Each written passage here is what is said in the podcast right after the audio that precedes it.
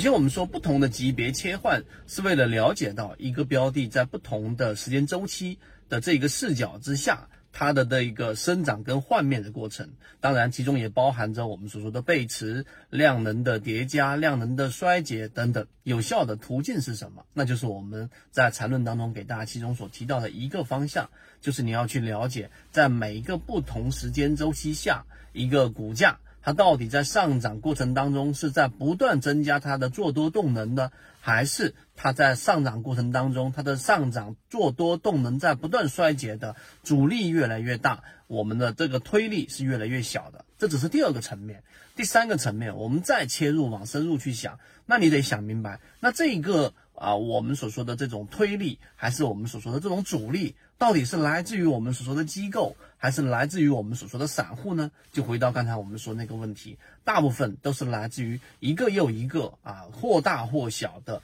这一种个体交易者。所以这个时候，我们需要去研究的就是刚才我们所说的这个量能，我们所说的这个背驰，我们所说的十五分钟级别、三十分钟级别、日线级别还是六十分钟级别上，在哪一个级别上，它到底发生了我们所说的这个量能的堆加，还是量能的衰竭，或者是背持？我说。第三个层面为什么那么重要呢？实际上，我们就得切换到这个本质的行为。我们应该去了解，或者说去真正去明白的是，我们说在市场交易者里面的一个群体的心理上的变化。也就是说，这个心理上的变化来自于，例如说上方的阻力是来自于前面那一波高点的时候，大部分的散户交易者其实是被套了百分之十、百分之十五的这一部分筹码，它不动。为什么呢？因为大部分交易者在亏损达到刚才我们所说这个位置的时候，是不会轻易把股票给卖掉的，套着就套着呗，反正我又不着急用这个钱，所以这个就会成为上涨过程当中即将被抛售的这个筹码，它也是我们说上涨过程当中所显示的主力。所以你会发现，小模型当中的这个背后原理都是一样的。我们要去了解的，我们要去剖析的，并不是所谓的庄家。而我们要剖析的是，在不同阶段、不同位置的筹码，它到底的松散程度，到底它其中我们说的这种群体心理，到底是待售的，还是我们说死拿着不放的？这里就再延伸啊一点出来，就是我们说散户割肉模型为什么那么有效？那是因为在一波快速的调整过程当中，我们看到股东人数大幅的减少，百分之二十。百分之三十，甚至有一些减少到百分之四十。那这个过程当中，我们又看到下跌是加速的，是放量的，所以这个时候就代表着，因为恐慌，其实当中至少有百分之三十、百分之四十的散户是把手里面手里面的筹码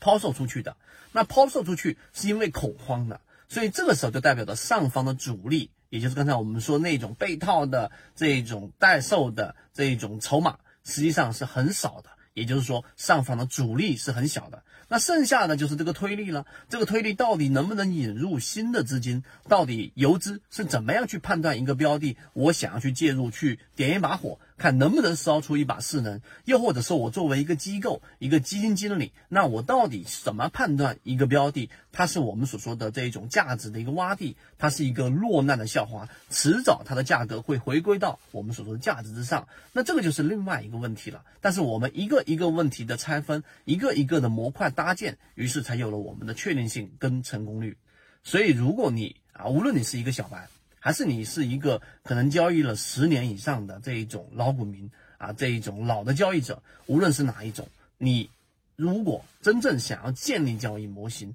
这些问题你都得一个一个拆分去解决。而且，如果你深入的去听至少一遍以上，刚才我上述所讲的这一个逻辑和我们的模型设计以及内容，你会发现这是一个非常有价值的一个视频。那想明白之后，好，我就把每一个每一个模块拆分出来，我一个一个去进化它，那最终我就能实现我的成功率是跑赢市场当中百分之八十的散户的。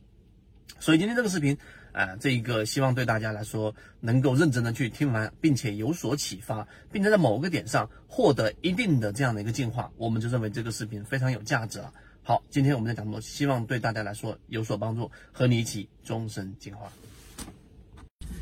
我们现在正在讲解实战系统专栏，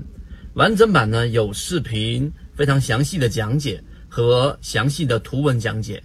帮大家建立一个完整的交易系统，所以如果你想进一步的系统的去建立自己的交易系统的话，可以拿出手机。圈子在讲完整版缠论专栏有视频图文案例讲解，一步关注老莫财经公众平台。